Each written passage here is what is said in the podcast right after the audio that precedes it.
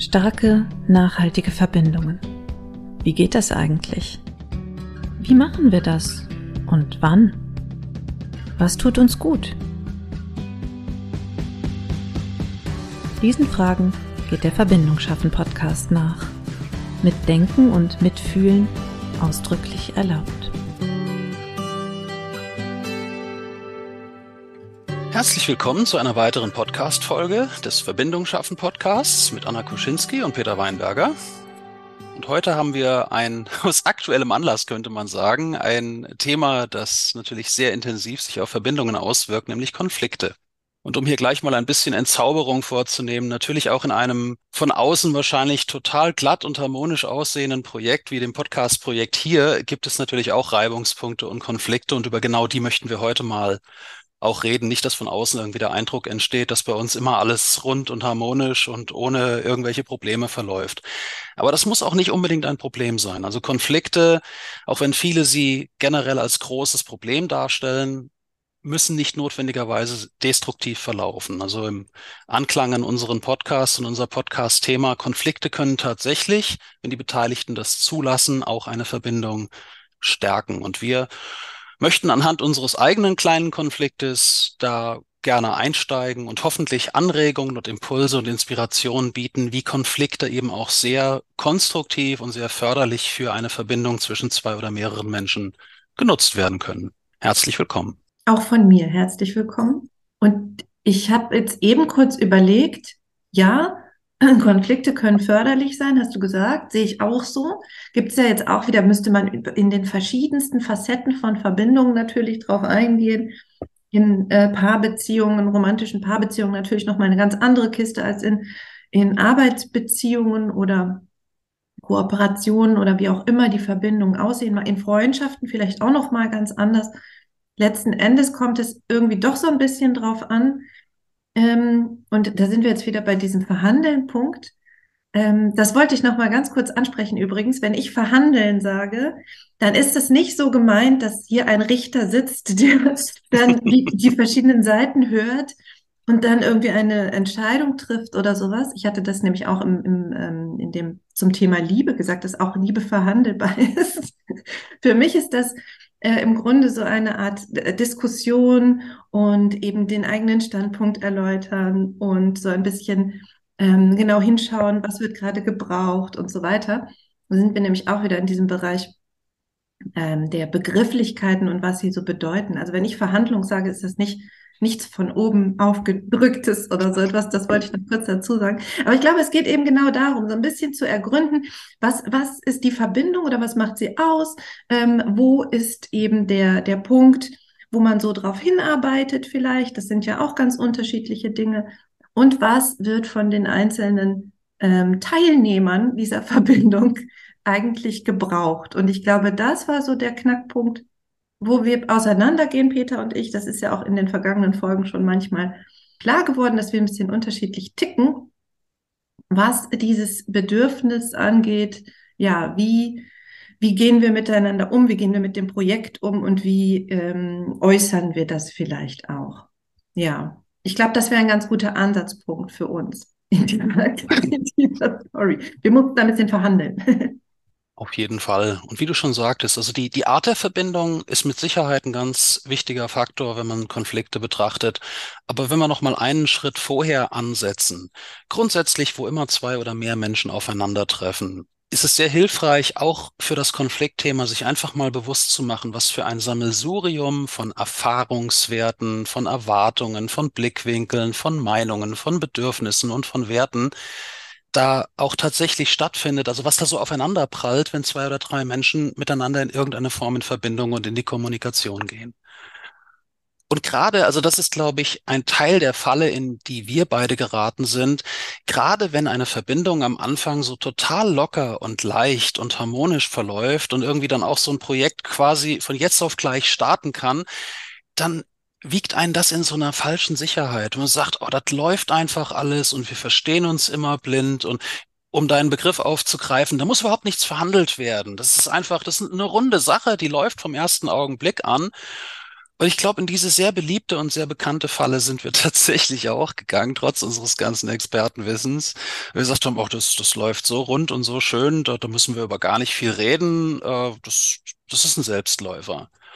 Und wie sich eben jetzt nach, nach doch schon deutlich mehr als zehn Podcast-Folgen irgendwie herausgestellt hat, ist es trotzdem notwendig, über die Dinge zu reden. Also einfach die, die verschiedenen Sichtweisen, die verschiedenen Arbeitsweisen, die natürlich auch in unserem Fall durch auch schon ein relativ langes Arbeitsleben mit 15, 20, 25 Jahren Arbeitserfahrungen herauskristallisiert sich haben.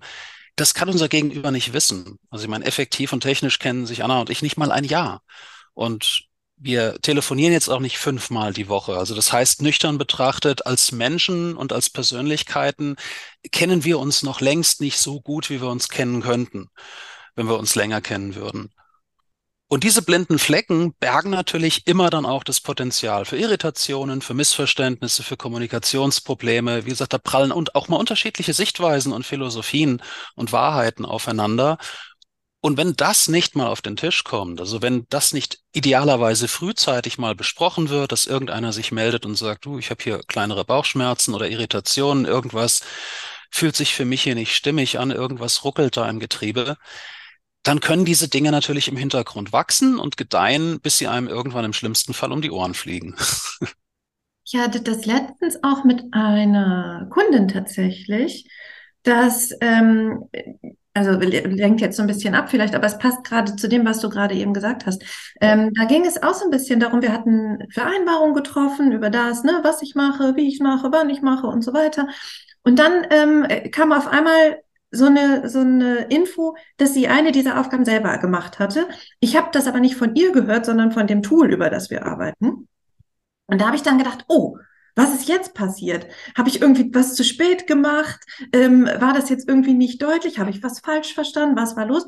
Was habe ich gemacht? Ich habe halt sofort eine E-Mail geschrieben und gesagt, hey, hier ist irgendwie was schiefgelaufen. Das finde ich gerade komisch. Können wir da mal kurz, ne, so, ich brauche gerade Folgendes ähm, um irgendwie gut weiterzuarbeiten. Und das war dann auch fein. So, dann ist es sofort geklärt.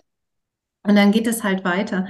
Was ich mich jetzt gerade gefragt habe, ob das äh, vielleicht auch so ein Punkt ist von, ähm, wie die Verbindung, mh, hm, wie sie gebaut ist. Also das ist jetzt halt eine Kundin, die mich bezahlt für das, was ich tue. So, ist irgendwie noch so eine ist jetzt vielleicht ein bisschen doof gesagt, aber ist vielleicht doch noch mal verbindlicher als das, was wir hier machen, was ja doch auf ganz freiwilliger ähm, Basis und wir bezahlen, wir, wir verdienen auch nichts damit. Eigentlich äh, machen wir das ja einfach nur so just for fun.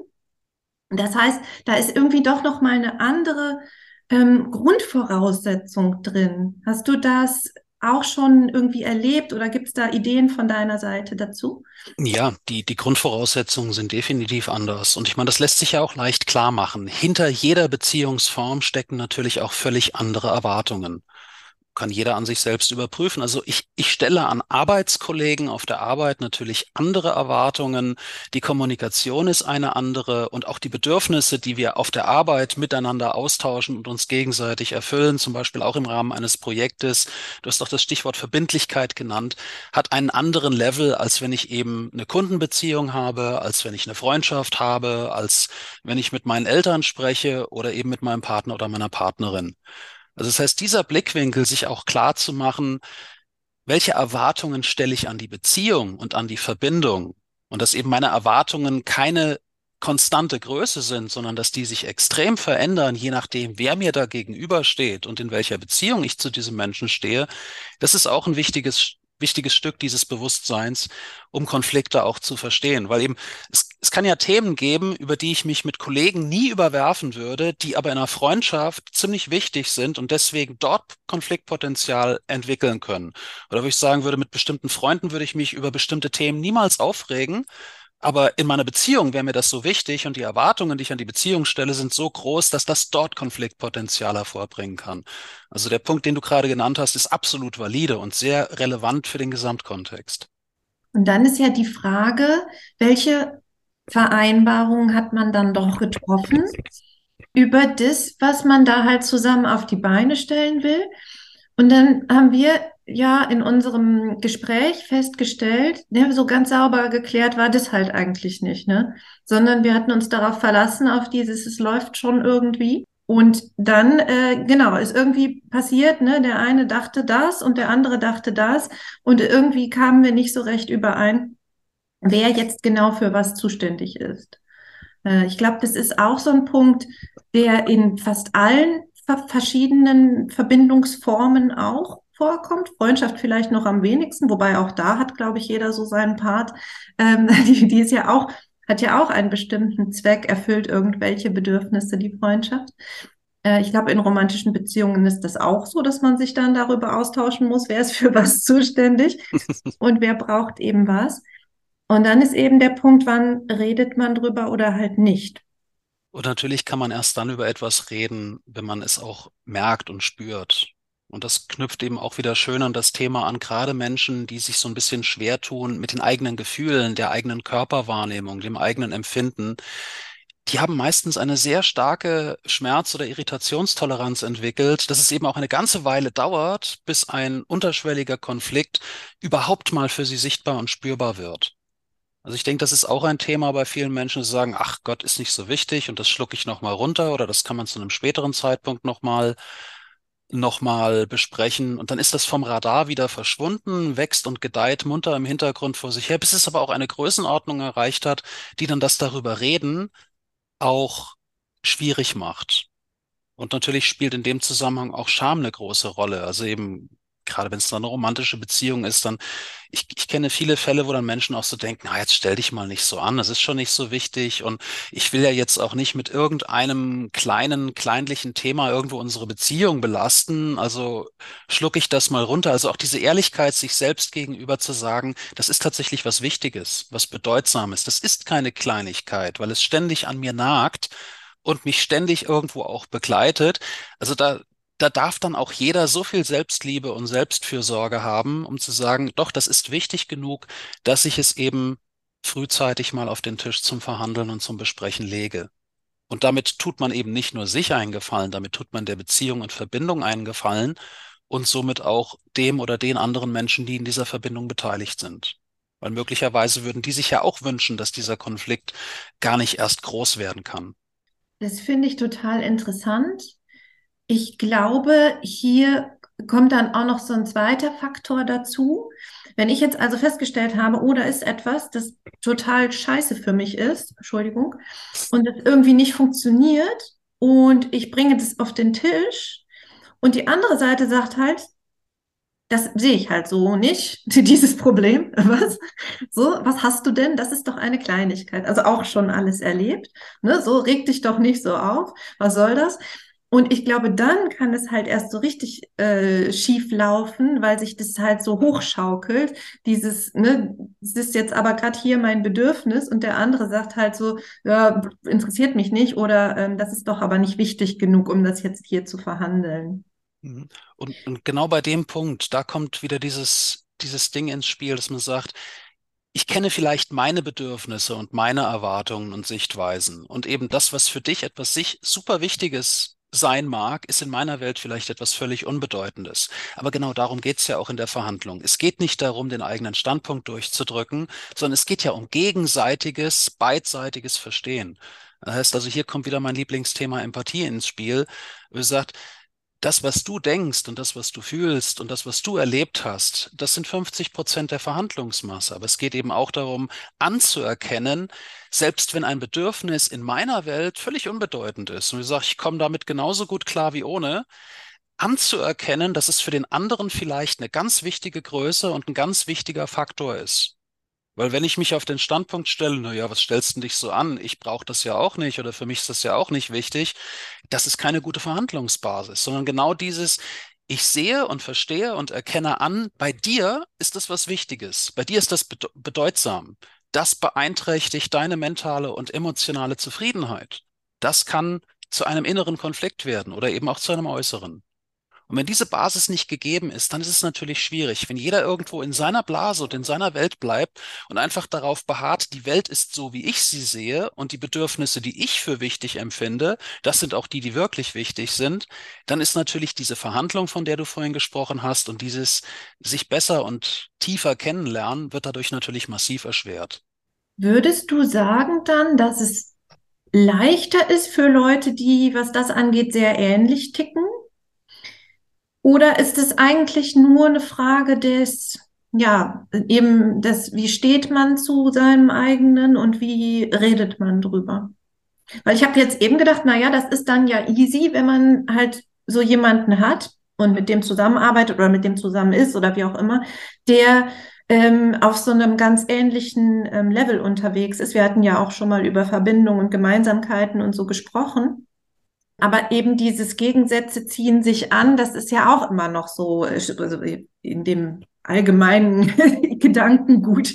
Also irgendwo muss es ja herkommen, diese Idee. Wobei ich tatsächlich auch gerade durch die Erfahrungen aus sechs Jahren Arbeit jetzt mit, mit Menschen, ich würde heutzutage die Hypothese wagen, dieses Gegensätze ziehen sich an oder gleich und gleich gesellt sich gern, die gibt, den Spruch gibt's ja auch. Mhm. Ähm, es ist beides valide, weil der entscheidende Faktor liegt ganz woanders. Und zwar in der Bereitschaft aller Beteiligten, die Verbindung zu fördern, zu vertiefen und zu unterstützen. Und da spielt es keine Rolle, ob sich gleich und gleich gesellen oder ob sich Gegensätze angezogen haben. Wenn du auf beiden Seiten oder wenn mehrere Menschen beteiligt sind, auf allen Seiten die grundsätzliche Bereitschaft hast, die Welten der anderen anzuschauen, da einzutauchen, Verständnis und Wertschätzung und Anerkennung dafür aufzubringen, dann spielt es in meinen Augen mittel- bis langfristig keine Rolle, ob sich jetzt sehr ähnliche Menschentypen und Persönlichkeits- und Identitätstypen miteinander verbinden oder totale Gegensätze. Wenn diese Bereitschaft zur Akzeptanz, diese Neugier, dieses ich möchte den anderen kennenlernen. Und selbst wenn seine oder ihre Welt komplett anders ist als meine, aber ich bin bereit, da mal mit meiner Fantasie einzutauchen und zu sagen, ich, ich kann mir vorstellen, dass die andere Welt so aussehen kann. Und ich bin auch bereit, sie so anzuerkennen, selbst wenn sie fundamental anders funktioniert als meine eigene. Also es ist wieder diese grundsätzliche Ausrichtung auf was auch immer es sein mag, das hatten wir auch schon in den vergangenen Folgen immer wieder festgestellt, wenn so ein grundsätzliches Ja, wir machen das existiert, dann ist es einfacher mit so, ja, mit so Erschütterungen äh, umzugehen. Was würdest du sagen, wo ist der Punkt, wo es halt eben nicht mehr so gut funktioniert oder beziehungsweise wo dann halt der Konflikt so groß geworden ist, dass man wirklich Schwierigkeiten bekommt, das wieder hinzubiegen? Was ist da schiefgelaufen? Ja gut, das kommt natürlich auch auf die persönlichen und individuellen Schmerzlevel an und eben auch auf, auf den effektiven empfundenen Schaden, der im, in so einer Verbindung schon angerichtet wurde. Ich sage immer, gerade wenn man sich näher kommt, wenn man eben tiefer in eine Verbindung reingeht. Also es, es gibt eine Korrelation zwischen Nähe und Verletzlichkeit. Es ist wie beim Tanzen. Je näher man sich beim Tanzen kommt, desto größer wird auch die Wahrscheinlichkeit, dass man sich auch mal auf die Füße steigt. Aber eben gerade enges Tanzen ist natürlich auch was sehr Schönes. Es ist eine Abwägungsgeschichte. Und auf der einen Seite, wenn natürlich wirklich irgendwo mal großer Schaden angerichtet wurde, wenn große Schmerzen oder große Vertrauensbrüche entstanden sind, es ist irgendwo dann auch ab einem bestimmten Punkt eine Ökonomiefrage zu sagen, bin ich bereit, die Energie und das Vertrauen hier noch aufzubringen, die Arbeit, die Scherben zusammenzukehren und wieder zusammenzukleben? Ist mir der Gesamtkontext, das Gesamtprojekt oder was auch immer es ist, was im Mittelpunkt der Verbindung steht, ist es das wert, da noch rein zu investieren? Oder ist dann wirklich ein Punkt erreicht, wo man sagt, nee, ähm, Entschuldigung, hier ist, wenn ich mal alles zusammenzähle und wenn ich mal gucke, was es mich kosten würde, hier wieder auch in einen Level zu bringen, der mich nicht mehr belastet, der also wirklich wieder leicht und, und harmonisch verlaufen kann. Und ich sage, wenn, so viel mag ich da nicht rein investieren.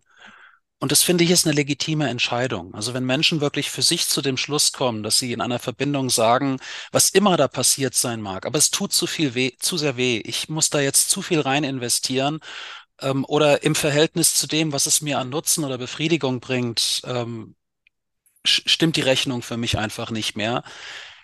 Dann finde ich, kann man eben auch aus dieser Verbindung aussteigen und sagen, sorry, bis hierhin hat es funktioniert, jetzt ist irgendwas passiert, ähm, es hat sich irgendwas massiv verändert oder die Rechnung stimmt für mich nicht mehr. Aber auch da kann man dann trotz des Konfliktes auch auf ein harmonisches Ende der Verbindung hinarbeiten. Also selbst wenn die Entscheidung lautet, ich möchte aus der Verbindung raus. Also das muss nicht wie in so vielen, gerade romantischen Beziehungen, das muss nicht immer mit einem Feuerwerk, mit einem destruktiven enden. Und dass sich beide gegenseitig Kacke finden und hassen und sich das Leben zur Hölle machen, so muss es nicht lau laufen. Also das kann wirklich dann auch, selbst eine Trennung, selbst eben eine konfliktbasierte Trennung kann auch harmonisch und friedlich verlaufen. Das ist sehr interessant. Ich habe bei meinen Partnern mit, mit allen eigentlich, äh, mit denen, also die, die ersten, konnte ich hinterher definitiv noch äh, befreundet sein.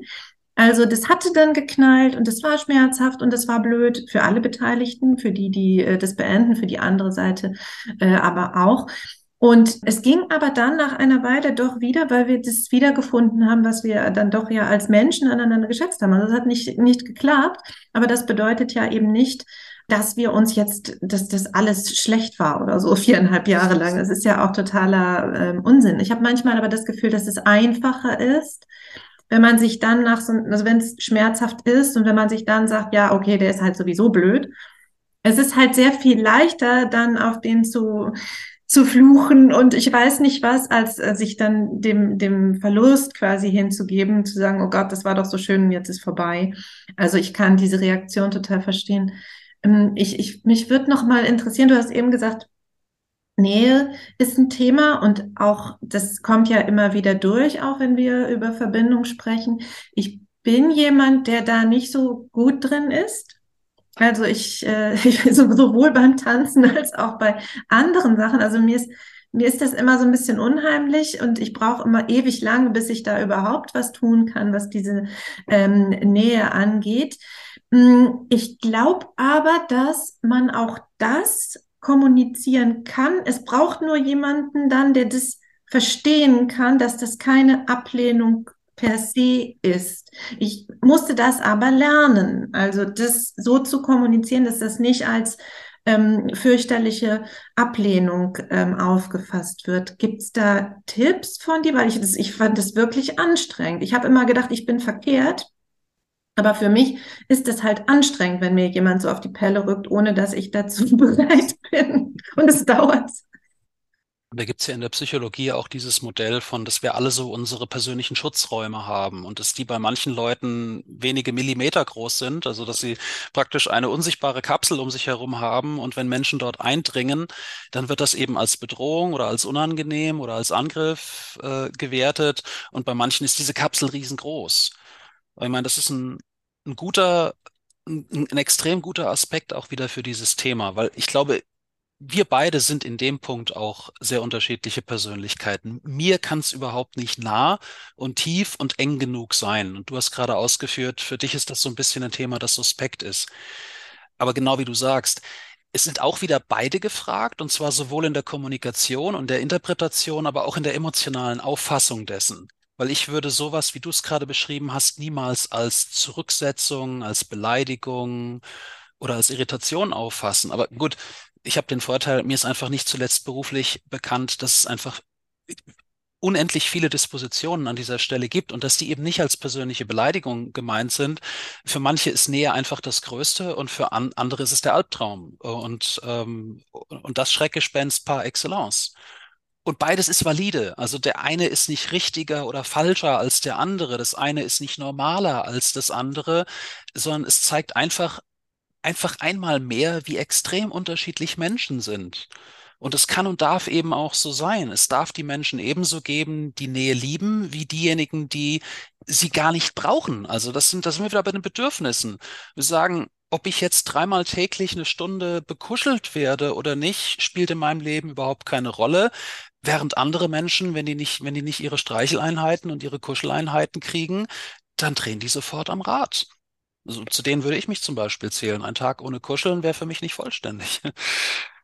Oh, ich komme gut ohne es gibt, also es gibt wirklich so Zeiträume, die auch lange sind, wo ich mir denke, oh, also es gibt doch Wichtigeres als das. Es ist sehr spannend, auf jeden Fall. Ich habe gestern noch mit einem Bekannten telefoniert und äh, da sind wir auch kurz drauf gekommen, äh, wie so Zeiteinteilung und wie, wie Fokus bei uns im Moment so ausgerichtet ist. Wir sprechen nicht so mega regelmäßig miteinander, da mussten wir uns erstmal so updaten. Und dann habe ich halt auch gesagt, ja, ne, es ist immer noch so, ich habe halt viel mit, mit Junior natürlich, ne, mein Alltag ist voll mit Junior. Und äh, am Wochenende, äh, wenn ich mal frei habe, auch juniorfrei vor allem, dann ist da natürlich vor allem auch mein Freund, der sagt hier, ne, können wir dann mal Zeit miteinander verbringen. Und für mich ist das immer so ein Abwägen. Ja, natürlich möchte ich gerne. Und ja, wir haben auch so wirklich nicht so super viel Zeit zusammen. Also ich verstehe total dieses Bedürfnis auf der anderen Seite bin ich halt die Person in der Beziehung, die täglich sowieso immer in Gesellschaft ist hier. Mal abgesehen da von der Zeit, wo er in der Schule ist oder wo er mit Freunden spielt oder so. Aber ich habe hier selten Zeit für mich. Und dann ist es natürlich diese Zeit, wo ich Junior frei habe, super kostbar für mich. Und dann sage ich manchmal, du, ich möchte nicht jetzt jede freie Minute mit dir. Und das war auch am Anfang schwierig. Also auch das war so eine Verhandlungssache, wo ich immer sagen musste, mh, hm, vielleicht erst am Abend so oder einen von zwei Tagen oder sowas. Und das ist auch wieder so was, was man verhandeln muss, glaube ich, und eben erklären muss.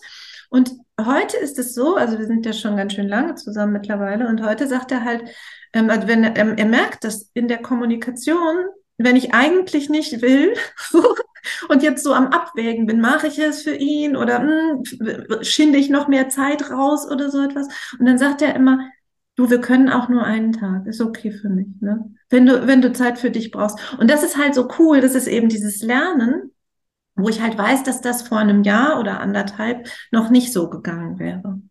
Und das ist ja ein wunderbares Beispiel genau für diesen Kommunikations-, für diesen Annäherungs-, für diesen Verständnisprozess. Das heißt eben am, am Anfang die Situation des anderen muss erstmal kennengelernt werden, die Bedürfnisse des anderen eben. Denn dein Freund hätte gerne mehr Zeit und mehr Gemeinsamkeit verbracht, aber eben es, es muss sich muss ja auch zu den Rahmenbedingungen und zu den Gegebenheiten passen. Und so wie das klingt, habt ihr das, um in deiner Begrifflichkeit zu bleiben, sehr gut verhandelt. Also ihr, ihr habt euch Ihr habt die wesentlichen Aspekte dieser Situation, habt ihr gemeinsam angeschaut, habt über gemeinsame Bedürfnisse, Erwartungen, Gefühle gesprochen. Und ich glaube, die wichtige Erkenntnis hier auch, es ist immer ein Prozess. Also die Leute müssen sich von dem Gedanken verabschieden, man setzt sich einmal für zwei oder drei Stunden an den Tisch, man legt alle Fakten auf den Tisch, man macht Pro- und Kontralisten, man findet den optimalen Prozess und dann ist der Käse gegessen.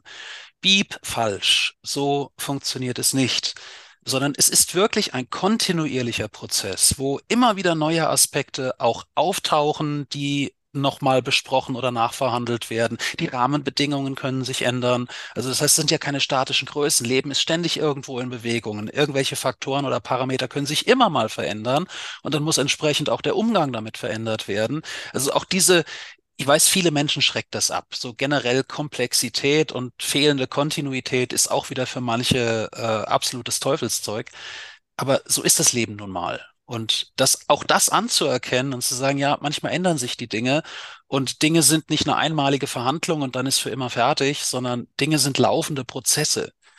Fließende, dynamische, laufende Prozesse, die ständigen Anpassungen und eben auch Veränderungen unterworfen sind. Das anzuerkennen ist, glaube ich, eine gute Grundlage auch so, um mit vielen Dingen so ein bisschen seinen Grundfrieden zu machen. Was ich jetzt halt, also warum ich eben diese Erzählung angefangen habe, dieser Bekannte, dem ich das erzählt habe, seine Reaktion war, ach so, den magst du also gar nicht so gerne. Weil ich halt gesagt habe, dass ich gerne auch meine freien Wochenenden nicht ausschließlich mit ihm verbringe. So, und dann sagte halt dieser Bekannte, oh ja, dann äh, scheint so, als würdest du den gar nicht so gerne mögen. Und ich habe gedacht, doch schon ziemlich.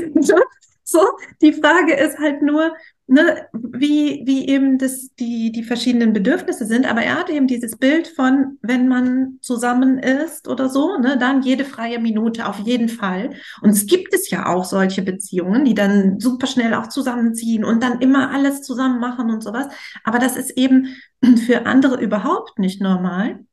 Und ich habe aber immer so das Gefühl oder häufig das Gefühl, dass gerade dieses romantische, wir sind jetzt eins und das ist so, äh, dass das halt immer noch so durch die Gesellschaft so durchwabert und eben gerne dann bemüht wird, als das ist das, das perfekte, die perfekte romantische Verbindung, so, ne? Wir sind so und so einig in allem und wir brauchen uns so sehr, dass wir alles zusammen machen. Das ist die große Liebe. Und da waren wir ja vorhin auch, also eben auch es ist sehr hilfreich anzuerkennen, das ist einer von ganz vielen und vor allem validen Lebens- und Verbindungsentwürfen. die Form gibt es da draußen sicherlich auch und sie ist mit Sicherheit auch schön, aber sie ist eben eine unter ganz, ganz, ganz vielen Varianten und Formen, die möglich sind, die funktionieren, die harmonieren, die für beide oder für, für mehr Seiten passen. Gibt ja auch Beziehungen mit mehr als zwei Beteiligten. Also von dem her, das Du hast schon recht, also sich da auch so von gesellschaftlichen Klischees und Normen und romantisierten Bildern irgendwo auch mal zu lösen und zu sagen, die eigentliche Welt ist viel breiter, tiefer, bunter, vielfältiger ähm, und, und eben auch, um das Wort zu verwenden, diverser.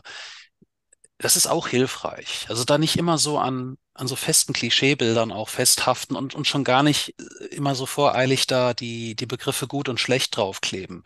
Also das ist normal, so soll es sein und das ist unnormal, weil es von der Norm abweicht.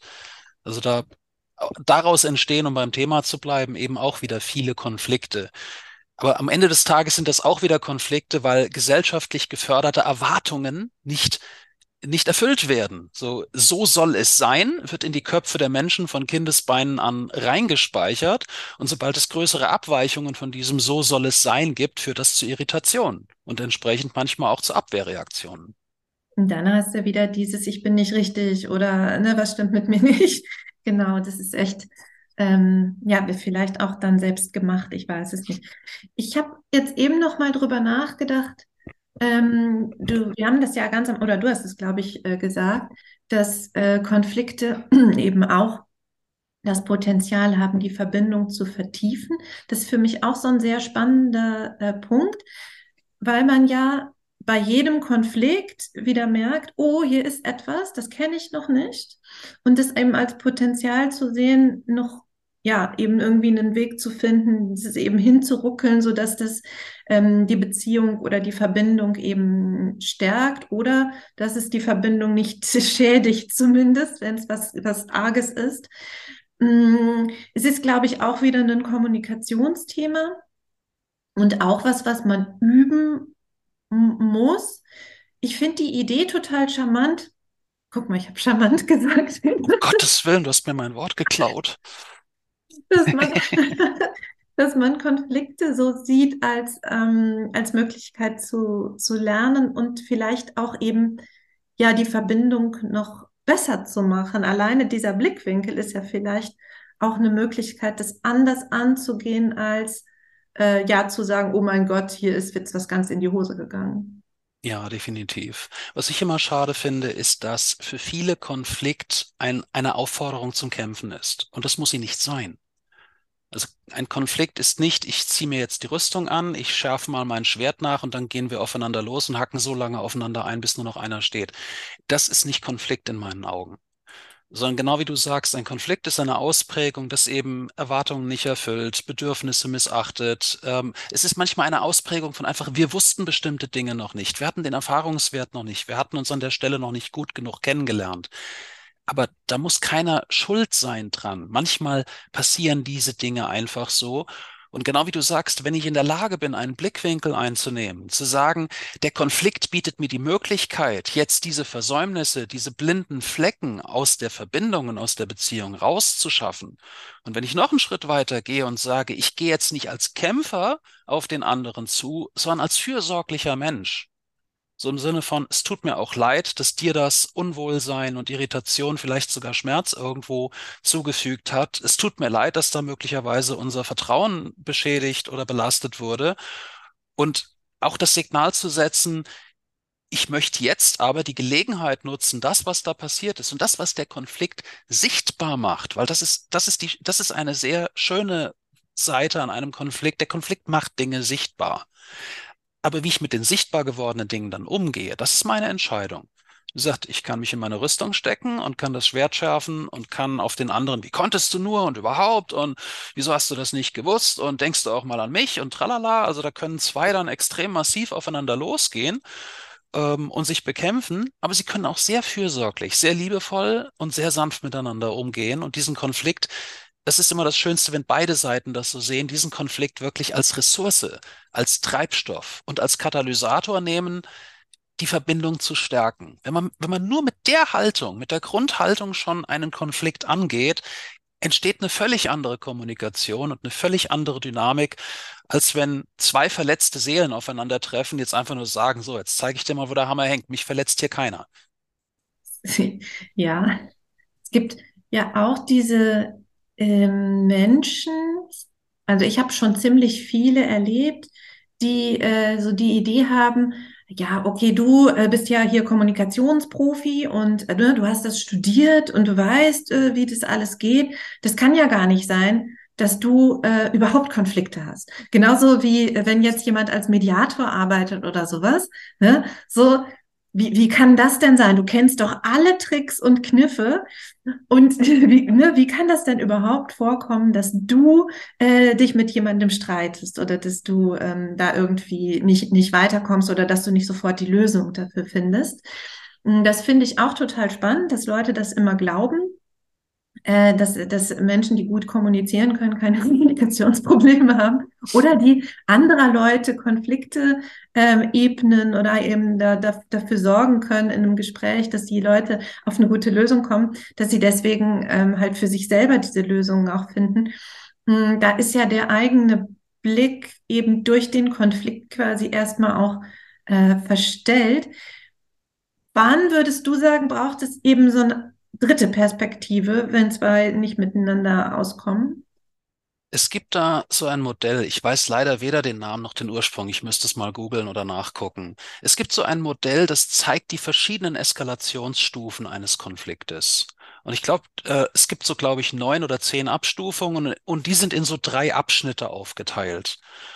Und im ersten Abschnitt sind die beiden Konfliktparteien noch in der Lage, aus eigenen Kräften und mit eigenen Ressourcen den Konflikt wieder runterzuhandeln. Das hat, hat was mit der Beschädigung auch der Beziehung und irgendwo auch der, der gegenseitigen Entfremdung zu tun. Und ich weiß noch, ich habe das auch während meiner Coaching-Ausbildung gelernt und ich fand das Modell deswegen so charmant, weil mir war zu dem Zeitpunkt noch nicht bewusst, dass Konflikte eben auch so weit eskalieren können, das befindet sich dann ganz weit rechts irgendwo auf dieser Eskalationsspirale, dass die, also dass, dass die oberste Priorität tatsächlich die Vernichtung des vermeintlichen Gegners wird. Und zwar selbst zu dem Preis, dass ich selbst dabei draufgehe. Also die äußerste Ausprägung der Konflikteskalation ist, ich möchte, also mir, mir ist das ursprüngliche Thema des Konfliktes völlig egal geworden. Es geht mir nur noch um die Vernichtung meines Gegenübers und dafür wäre ich sogar bereit, die eigene Vernichtung in Kauf zu nehmen. Also nur um sich das mal von der Fantasie her vorzustellen, wie weit sowas eskalieren kann. Und irgendwo im Mittelfeld dieser Eskalationsspirale gibt es einen Bereich, wo die Beziehung und das Vertrauen und die Art und Weise, wie miteinander kommuniziert wird, schon so negativ beeinträchtigt ist. Das heißt, ich höre dem anderen entweder schon gar nicht mehr zu oder alles, was von der anderen Seite kommt, wird durch eine so negative und destruktive Brille gesehen, dass überhaupt kein vernünftiger Kommunikationsweg mehr zustande kommt. Und das ist genau das, wo es dann eine dritte Partei, die sich wie ein Dämpfer, wie ein Puffer zwischen die Konfliktparteien legt, ähm, wo es das dann einfach braucht. Weil einfach diese Konfliktparteien haben sich bereits so sehr in die Beziehungs- und Kommunikationsbeschädigung hineingearbeitet, dass einfach eine vernünftige und liebevolle und fürsorgliche und, und eben auch wertschätzende Kommunikation gar nicht mehr möglich ist. Und da braucht es dann einfach einen Mediator, der sich dazwischen stellt. Und wie gesagt, der ist auch nicht notwendigerweise ein besserer Kommunikator, aber der legt sich einfach als Pufferzone dazwischen. Er interpretiert, er, er dolmetscht, was da gesprochen wird. Er als neutrale Person kann die anderen Parteien davon überzeugen, ich sehe alle Bedürfnisse und alle Erwartungen und ich kann eine neutrale Interpretation der Situation liefern, die keinen schlechter oder besser macht, die keine Opfer oder Täter kennt. Und auf die Weise kann die Beziehung langsam auch wieder repariert werden. Aber auch das ist ein gutes Beispiel dafür. Das sind auch wieder in der Regel ganz lange Prozesse. Also das kann jeder wahrscheinlich aus eigenen Erfahrungen bestätigen ein einmal richtig großartig beschädigtes Vertrauen, das wächst nicht in zwei Tagen wieder zusammen. Das braucht ganz langsame und ganz behutsame Annäherungsprozesse über viele, viele Phasen und teilweise über Monate und Jahre hinweg, bis zwei Menschen wieder völlig unbeschwert und harmonisch miteinander arbeiten können. Ja, und dann ist halt auch wieder ne, die Grundausrichtung, die dann stimmen muss, damit man das auf sich nimmt, quasi diese diese Unsicherheit, die vielleicht erst nach und nach dann gekittet werden kann. Ich habe mich jetzt eben noch mal gefragt, wir ähm, lernen uns ja kennen, also jetzt wir beide, klar, aber auch in also jedes Mal, wenn wir halt eben mit anderen Verbindungen eingehen und dann entdecken wir Neues. Jetzt kann man ja auch in so eine Situation kommen, wo man denkt, man hätte jetzt so einen guten Flow gefunden und man hat jetzt so die wichtigsten Sachen verhandelt. Aber wir, wir verändern uns ja, wir entwickeln uns ja weiter. Ähm, und manchmal nicht in die gleiche Richtung oder nicht mit der gleichen Geschwindigkeit, was dann ja auch wieder zu Irritationen führen kann, wenn man denkt, man hätte alles so ausgehandelt und dann ist auf einmal wieder alles anders. Da würde ich sagen, liegt auch wieder, wieder Konfliktpotenzial. Ähm, kennst du solche Prozesse oder solche Unstimmigkeiten, die da entstehen? Oder hast du damit zu tun im Coaching? Ich hatte früher im Beruf viel damit zu tun, weil wenn zum Beispiel ein großes Projekt startet und da hat es dann fünf, sechs, sieben Parteien am Tisch, eben hat es den Kunden am Tisch, dann hat es den Vertrieb am Tisch, die Personalabteilung, die IT-Abteilung, die Testabteilung. Und natürlich haben auch die alle ihre unterschiedlichen Vorstellungen, sie haben auch unterschiedliche Kapazitäten und Handlungsmöglichkeiten, sie haben unterschiedlichen Einfluss ähm, auf die Ausrichtung und eben auf die, die Gestaltung des Projektes. Und alle wollen sie natürlich ihre eigenen Ressourcen schonen, ihre eigenen, ähm, ja, ihre eigenen Vorstellungen umsetzen, ihre eigenen Ziele erreichen. Und das, da gibt es dann ein Riesengezerre, genau wie du sagst, auch um die, die Ausrichtung und auch um das Tempo. Äh, Beispiel jetzt eben die IT-Abteilung kann sagen, oh, wir haben gerade 20 Entwickler frei und es wäre cool, wenn wir sofort loslegen. Und dann sagt eben die Vertriebsabteilung, ja, Moment, wir sind ja noch in Verhandlungen, wir wissen ja noch gar nicht die Details, was die alles genau wollen. Äh, wir haben ja noch nicht mal einen Vertrag aufgesetzt, äh, wo wir über, über Geld und über die genauen Themen gesprochen haben. Und die Personalabteilung sagt dann, ja, aber wenn wir jetzt nicht sofort anfangen, dann sitzen da 20 Kollegen unbeschäftigt herum und es kostet uns intern Geld. Also du siehst schon, es ist auch wieder, da, da, da prallen so viele Interessen und so viele Bedürfnisse aufeinander. Und am Ende des Tages, es kristallisieren sich gerade in größeren Kontexten immer dann auch so ein bisschen die Wortführer und die Steuerer heraus, die das sortieren also das heißt, die verfolgen gar nicht mal eigene Interessen, sondern die einfach das Talent haben, all das mal, diese, dieses Chaos einzusammeln, zu strukturieren, zu ordnen, einfach auch Leute miteinander aus unterschiedlichen Bereichen ähm, da mal an den Tisch zu holen, dann einfach auch kleinere Arbeitsgruppen zu bilden und sagt so, wie würdet ihr das jetzt miteinander machen und wie können wir hier eine gute Zusammenarbeit schaffen? Und wenn es solche Leute gibt, dann ist es relativ einfach auch irgendwann und auch ohne großen Zeitaufwand eine Richtung und ein Ziel irgendwo zu definieren, hinter dem sich alle versammeln können. Wobei auch hier muss man sagen, du kriegst nie alle glücklich. Also dieses, also nie, nie hundertprozentig glücklich, würde ich sagen. Also, dass alle vom Verhandlungstisch aufstehen und sagen, wir sind alle mega und perfekt glücklich, das ist schon deswegen nicht möglich, weil einfach Ressourcen sind immer begrenzt jeder, der mal in ein Management-Handbuch geguckt hat, es gibt eben diese ähm, Zeit, Geld und Qualitätsgeschichten. Und wenn du nur diese drei Dimensionen aufeinander abstimmen möchtest, wenn wenig Zeit und wenig Geld da ist, dann kannst du nicht damit rechnen, eine riesige Qualität zu haben. Selbst wenn du Leute am Tisch hast, die sagen, wir haben einen riesen Qualitätsanspruch und wir wollen der Reputation der Firma nicht schaden. Aber wenn das Projekt nur 2,50 Euro an Umsatz bringt, dann kannst du nicht alles vergolden und du kannst nicht alles fünfmal testen. Also irgendwelche Zugeständnisse müssen entsprechend der verfügbaren Kapazitäten und Ressourcen einfach auch immer gemacht werden. Mhm. Ja, das kann ich mir gut vorstellen, gerade wenn da so viele verschiedene Interessen im, äh, im Topf sind, dass es dann auch nochmal umständlicher ist, das auseinanderzudröseln und auf alle wirklich ähm, zu achten. Aber das ist ja auch gut, dass es da so Spezialisten gibt, ähm, die im Zweifel auch noch so einen Prozess nochmal neu ähm, aufdröseln. Wir hatten ja auch schon mit dem Tobias Lienert gesprochen, der ja auch gerade in solchen Fällen, wenn so ein bisschen so die Stimmung äh, nicht gut ist und die nicht weiterkommen und der dann eben seine, seinen Methodenkoffer rausholt und erstmal schaut, wer sind die Leute hier überhaupt? Was, worum geht es hier? Ähm, also die Folge übrigens auch sehr empfehlenswert. Wir haben ähm, ja jetzt hier schon 15 Folgen gemacht von unserem Verbindung schaffen Podcast. Ich habe jetzt noch kurz die Idee gehabt, wenn jetzt so ein akuter Konflikt ist. Und wir haben jemanden, der das gerne aus fechten möchte. Und auf der anderen Seite jemanden, der sagt, nee, das ist mir jetzt zu, weiß ich nicht, die Stimmung zu aufgeheizt oder äh, das geht jetzt gerade nicht. Und dann geht der weg. Und der andere hat aber, hallo, hier, ich möchte gerne ähm, so, was, was macht man mit so einer Nummer? Weil ja auch da wieder unterschiedliche Bedürfnisse dazwischen stehen. Wir hatten auch schon mal über dieses Bedürfnis nach Harmonie gesprochen, wo wir auch auseinandergehen, wir beiden.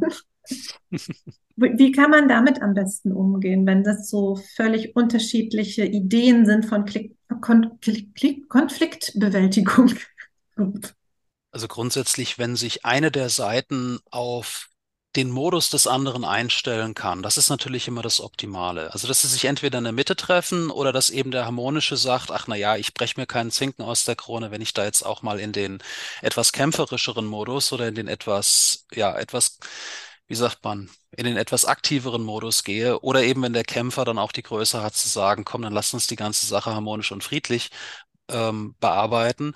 Ansonsten natürlich auch wieder einen Mediator hinzuziehen. Also wenn die, die Konfliktbewältigungsstrategien auch von der Persönlichkeit sehr weit auseinander liegen, sage ich den Leuten, scheut euch nicht, externe Hilfe oder auch interne Hilfe, es muss ja nicht immer eine externe Hilfe sein, kann ja auch mal ein Kollege aus der Nachbarabteilung sein, die sich einfach eben wieder als neutralen oder als vermittelnden Puffer dazwischen setzen und das Ganze eben auch steuern und regulieren. Für viele ist sowas auch dieses in Anspruch nehmen einer dritten Partei, wie auch immer man die nennen möchte, ob das jetzt ein Coach, ein Kollege, äh, wer auch immer ist. Für viele ist das schon ein Eingeständnis wieder von Schwäche, ein Eingeständnis des Versagens. Und das auch wieder ein Blickwinkel, der nicht sein muss. Es ist doch viel zielführender, wenn ich merke, irgendwo in der aktuellen Konstellation ist es schwierig eben und die Meinungen, die Persönlichkeiten, die Stile kommen einfach nicht übereinander, dann einfach jemanden zu finden, der das eben auch moderieren kann, der das für alle Seiten verträglich auch regeln und strukturieren und sortieren kann. Das ist keine Schwäche, das ist vernünftig, das zu machen. Also wenn man einfach feststellt, mit den vorhandenen Ressourcen, Bordmitteln und Persönlichkeiten kommen wir hier keinen Schritt weiter, ja, dann bin ich kreativ und finde neue Mittel und Wege und involviere möglicherweise Leute, die mir dabei unter die Arme greifen können. Ich denke, das ist auch ein, ein weit verbreitetes Ding, mein, dieser, dieser Glaubenssatz, ich muss es alleine schaffen, der ist an dieser Stelle auch sehr häufig verbreitet. In diesem Fall eben, wir müssen es alleine schaffen. Wir müssen unseren Konflikt alleine lösen. Und das findet sich ja auch in romantischen Beziehungen, in Ehen und Co. einfach auch sehr oft wieder so, ach, es darf bloß, also da kommt wieder die Scham ins Spiel. Es darf bloß keiner von außen mitkriegen, dass wir hier Kniesknatsch und Konflikt haben. Das müssen wir schon irgendwie alleine hinkriegen. Was ein Blödsinn. Das ist fast ein sicherer Weg, die Ehe mittel- bis langfristig oder die Beziehung eben auch zu zerstören. Deswegen, ich kann den Leuten immer nur sagen, es ist, es ist keine Schande, es ist kein Versagen, es ist kein Anzeichen von Schwäche oder der ganze andere Mist, wenn man, wenn man sich jemanden zur Hilfe holt. Ich sage, das muss nicht mal ein Coach sein, wenn sich wenn es einen guten Freund gibt, mit dem beide können, wo beide ein gutes Vertrauensverhältnis haben, dem, dem sich beide Seiten anvertrauen können, da gibt es so schöne kreative Lösungen. Einfach einfach mal so ein bisschen da über den gewohnten Tellerrand hinausschauen und sich wirklich eben auch von diesem Ich oder wir müssen das unbedingt alleine schaffen und bloß niemandem erzählen, mal so ein bisschen diese ganze Scham- und Tabugrenze auch mal auflösen. Und vielleicht auch, je nachdem, wie nah und wie vertrauensvoll die Verbindung ist, vielleicht auch die Geschichten dahinter erzählen weil wir ja auch da wieder sind, ne, das kommt ja irgendwo her. Also auch wie wir Konflikte führen, haben wir mal irgendwo gelernt und haben wir irgendwie für uns ein, ein System entwickelt aufgrund der Erfahrungen, die wir gemacht haben. Auch ne, wie viel Nähe wir brauchen oder wo vielleicht persönliche Grenzen gerade überschritten werden oder sowas. Das hat ja vielleicht eine Geschichte, die nicht in allen Einzelheiten, aber vielleicht so in den Basics erzählt werden kann. Und es führt ja dann vielleicht auch nochmal zu mehr Verständnis beim Gegenüber, dass man einfach merkt, so, ach so, okay, das ist jetzt kein, eben kein Tralala und nicht übertriebenes, ähm, weiß ich nicht, ne, übertriebenes Gekreische hier, sondern da geht es wirklich um was und das ist wichtig ähm, an diesem bestimmten Punkt. Und dann sind wir halt wieder bei den Geschichten. Da lande ich ja immer gern, besonders zum Ende. Auf jeden genau. Fall. Weil eben gerade am Anfang einer Konfliktbewältigung, wenn, wenn die Menschen noch gut miteinander sprechen können, also wenn, wenn sie sich gut zuhören können, wenn sie aufeinander zugehen können, dieses, das, was ich vielleicht für merkwürdig erachte, ich sage, ich würde es nicht so tun, ich würde es nicht so sehen. Genau wie du sagst, hinter all dem stecken Geschichten. Und es wird natürlich viel greifbarer und viel plausibler. Wir sagen, nehmen wir doch ruhig das Beispiel von vorhin. So, ich brauche Nähe, ich brauche Kuscheln, ich brauche Harmonie.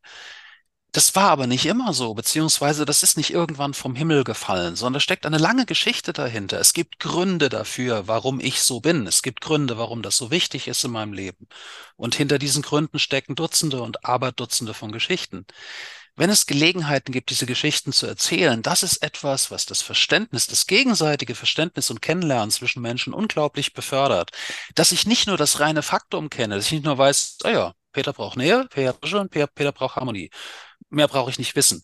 Nee, es ist viel, viel tiefer, wenn ich auch den Kontext kenne, wenn ich die Historie kenne, die Biografie dahinter, hinter diesen Fakten. Die Fakten an sich sind verhältnismäßig banal, aber wenn ich wirklich kapiere, ach, so ist das mal entstanden, so hat sich das entwickelt, aus genau dem Grund ist das so wichtig und essentiell, dann kann ich ein ganz anderes Bild von dem Menschen entwickeln, der mir da gegenübersteht. Die Fakten an sich sind verhältnismäßig langweilig und gewähren mir nicht einen so schönen und tiefen Zugang zu dem anderen Menschen wie die Geschichte dahinter. Also das Thema quasi des Konflikts ist so an der Oberfläche und wir können darüber ja vielleicht noch mal gucken, was in der Beziehung, in der Verbindung wirklich wichtig ist und das eben als ähm, Lernen vielleicht für uns einsortieren und als äh, gute Erfahrung, auch wenn es vielleicht ähm, ja mittendrin in dem Konflikt ganz unangenehm ist. Das ist übrigens auch interessant. Äh, ich kenne jemanden, der früher ganz viele schlechte Erfahrungen mit Konflikten gemacht hat und der jetzt anders da drauf schaut und sagt, hey, zum Beispiel, wenn, wenn wir beide einen haben, dann sehe ich das immer so an, das hat uns weitergebracht. Äh, und das Gefühl hatte ich vorher nie. Also, und deswegen war der am Anfang total angestrengt, wenn wir Konflikte miteinander, Konflikte entstehen halt einfach in Verbindung. Also ich glaube, diese, wo es nie knallt, das gibt es nicht. Also ist in meiner Welt zumindest nicht. Und es entsteht und dann sagte er, das ist total spannend, weil bei dir, wir streiten uns zwar und das ist auch doof, aber hinterher habe ich das Gefühl, wir sind irgendwie ein Stückchen weitergekommen. Und das finde ich eben auch schön, ja, wenn wir jetzt eben hier auf unseren äh, Prozess gucken, haben wir ja auch festgestellt, das fühlt sich hinterher dann nochmal anders an, wenn es erledigt ist sozusagen oder wenn es für, für den Punkt gerade ähm, ja ausgesprochen ist. Auf jeden Fall. Und diesen Erfahrungswert, also den kann ich auch in, in vielen Freundschaften meines Lebens bestätigen. Also wirklich nahezu jeder Mensch, den ich heute als wahren und echten Freund bezeichnen würde, hat, hat es in der Verbindung Phasen gegeben, wo es auch mal richtig gerappelt hat und wo es mal richtig gekriselt hat. Aber durch den Umgang damit hat es die Freundschaft effektiv verstärkt und bereichert. Gut, es, es gab tatsächlich auch ein oder zwei Fälle, wo das Ganze in einen, in einen Bruch gemündet ist. Es wird sich nie ganz vermeiden lassen. Und wie du vorhin gesagt hast, da sollte man nicht gedanklich falsch abbiegen und dann irgendwie so, so Fragen stellen wie, ja, wieso, du bist doch Kommunikationsexperte, wieso passiert dir das? Ähm, es passiert mir, weil es eben nicht mit meiner Eigenschaft als Kommunikationsexperte zu tun hat, sondern weil hier zwei Individuen miteinander in Verbindung gehen. Und egal wie ich mich auf den Kopf stelle, kann sich auch jeder gut vorstellen, wenn mein Gegenüber einfach nicht will oder sich öffnet, wenn ich nicht will oder mich nicht öffne, es ist ein Spiel, das nur zu zweit gewonnen oder verloren wird. Deswegen, ich kann da so gut sein, wie ich will, ich kann da so viel wissen, wie ich will. Wenn mein Gegenüber nicht möchte, es nicht zulässt, mir keinen Zugang gibt, nicht mit mir redet, dann werde ich diesen Konflikt im Alleingang nicht lösen können. Das ist, das ist völlig egal, wie großartig ich in irgendwelchen Disziplinen bin oder wie mega toll ich kommunizieren könnte. Das ist nicht der entscheidende Faktor. Wenn mir der andere keine Chance gibt, habe ich keine Chance. Also dann halten wir fest, man muss so ein bisschen den Kontext der Verbindung betrachten und die grundsätzliche Ausrichtung. Und wenn man da auf einen gemeinsamen Nenner kommt, gibt es, glaube ich, eine ganz gute Grundlage, um solche Konflikte zu, ich sag's nochmal, um sie zu verhandeln und nochmal zu klären, was es braucht gerade und was gerade der Knackpunkt ist. Und wenn man dann zu einer Lösung gekommen ist, vielleicht den Mut, eben auch das auszuprobieren, selbst wenn noch ein Rest Unsicherheit da ist. Kann man das so sagen? Ja, das kann man so sagen. Ach, und einen wichtigen letzten Aspekt möchte ich noch, noch anfügen. Es ist in einem Konflikt absolut erlaubt, sich auch mal von Herzen auszukotzen solange es nicht persönlich wird. Also ich rede jetzt nicht von persönliche Angriffe unter die Gürtellinie oder Beleidigungen, aber so dem eigenen Frust, den eigenen Verletzungen, ähm, dem eigenen Schmerz auch wirklich mal Raum zu geben und mal wirklich sich auch die Zeit und die, den Raum wirklich zu nehmen, zu sagen, ich, ich will jetzt einfach mal drei Minuten abkotzen über das Ding. Das kann auch sehr befreiend und sehr sehr hygienestiftend für die Seele sein. Und es darf eben auch sein. Da müssen, müssen jetzt nicht alle Parteien super zivilisiert und ruhig und fürsorglich am Tisch sitzen. Es ist auch mal erlaubt, laut Scheiße zu schreien. Entschuldigung. Das ist aber interessant, dass du das sagst, weil das ja häufig ich, ich denke jetzt an Filme zum Beispiel, wo so, wo so Konflikt, äh, verfahrene Konfliktsituationen beschrieben werden und dann sitzt da immer der Mediator und sagt, hier achte auf und das sagen wir so nicht und so. Also spannend, dieser ähm, Aspekt, dass du den noch mit reinbringst. Und von meiner Seite aus vielen Dank dafür, weil ich glaube nämlich auch, je nach Temperament darf das auf jeden Fall Platz finden. Wenn das nicht Platz finden darf, dann ist, fehlt, glaube ich, dieser wichtige Aspekt ähm, ja. daran. Und dann ist wieder was unterdrückt und dann ist eigentlich wieder äh, Konfliktpotenzial da durch den Umgang im Konflikt miteinander. Also das ist, ähm, ist ein sehr guter Punkt. Dankeschön. Ja, und deswegen war mir auch wichtig noch zu sagen, äh, wichtig ist an der Stelle einfach nur, dass dieses Auskotzen nicht in die persönliche Beleidigung oder Demütigung, klein machen oder drauf rumprügeln auf jemand anderem ausmündet, sondern es ist wirklich nur mal den eigenen Gefühlen Raum geben und das auch mal rauslassen, was da so drin sitzt, dass man nicht mit zwei Fäusten in der Tasche am Tisch sitzt und innerlich immer kurz vor der Kernschmelze oder vom Platzen ist, weil eben die Energie muss auch mal raus, dass man auch mal wieder eine Chance bekommt, runterzukommen und zur Ruhe zu kommen. Das muss irgendwo einen Kanal finden und das darf eben auch sein, wenn dadurch irgendwo die Grenzen anderer jetzt nicht massiv verletzt werden, indem sie persönlich beleidigt oder äh, gedemütigt oder eben klein gemacht werden. Wenn das sichergestellt ist, ist dieses, wie ich es nenne, Auskotzen ein, auch ein, sehr wichtiger und sehr förderlicher Aspekt einer Konfliktbewältigung. Also Konflikte passieren. Konflikte dürfen wahrgenommen werden von beiden Seiten. Und sie dürfen bearbeitet werden. Und da muss man dann halt schauen, kriegt man es alleine hin? Was braucht man dafür? Und wie will man weiter zusammen gehen? Und ja, sie machen was mit Verbindungen. Sie können aber eben auch dazu führen, dass hinterher vielleicht die Verbindung sogar noch gewachsen ist. Ich finde, das haben wir ganz gut wieder so einen Ritt durch dieses Thema gemacht. Ich schätze mal, wenn wir zu dem Thema mit jemand äh, Drittem noch als Gast sprechen würden, dann käme was ganz anderes dabei raus. Aber das fände ich auch wieder spannend. Ist ja immer dieses, was kommt dabei raus, wenn wir in die Verbindung noch etwas hinzufügen. Und auch da gehen wir weiter und gucken mal, was uns die nächsten Folgen bringen werden. Ich sage schon mal Danke fürs Hören. Das Schlusswort ist heute wieder deins, Peter. Ja, vielen Dank. Ja, ich finde auch, wir haben uns dem Thema, gerade weil wir auch hier den, den perfekten Anlass dazu hatten, eben auch mit unseren eigenen Konflikten innerhalb des Projektes, hat sich das fantastisch angeboten. Und ich hoffe auch, dass wir unseren Zuhörerinnen und Zuhörern ein paar schöne Anhaltspunkte zum Thema gegeben haben. Vielleicht auch die ein oder andere ähm, so antrainierte Sichtweise, die man so von Kindesbeinen oder von der Gesellschaft irgendwo auch gespiegelt bekommt, mal so ein bisschen in Frage gestellt haben, weil es, es gibt viele schöne und kreative Wege auch aus Konflikten heraus. Und sie müssen nicht notwendigerweise, wie wir ja auch eingangs gesagt haben, eine Verbindung belasten, sondern wenn ich nur diesen Blickwinkel schon mal zulasse, zu sagen, das kann auch Treibstoff und das kann eben auch förderlich für eine Verbindung sein, dann ist schon ein ganz zentraler Schritt gegangen. Und wenn ich diesen Blickwinkel habe und dafür auch noch was tue, dann können aus vielen Konflikten deutlich bessere und tiefere Verbindungen entstehen. Ich danke euch auch fürs Zuhören und freue mich auf die nächste Folge.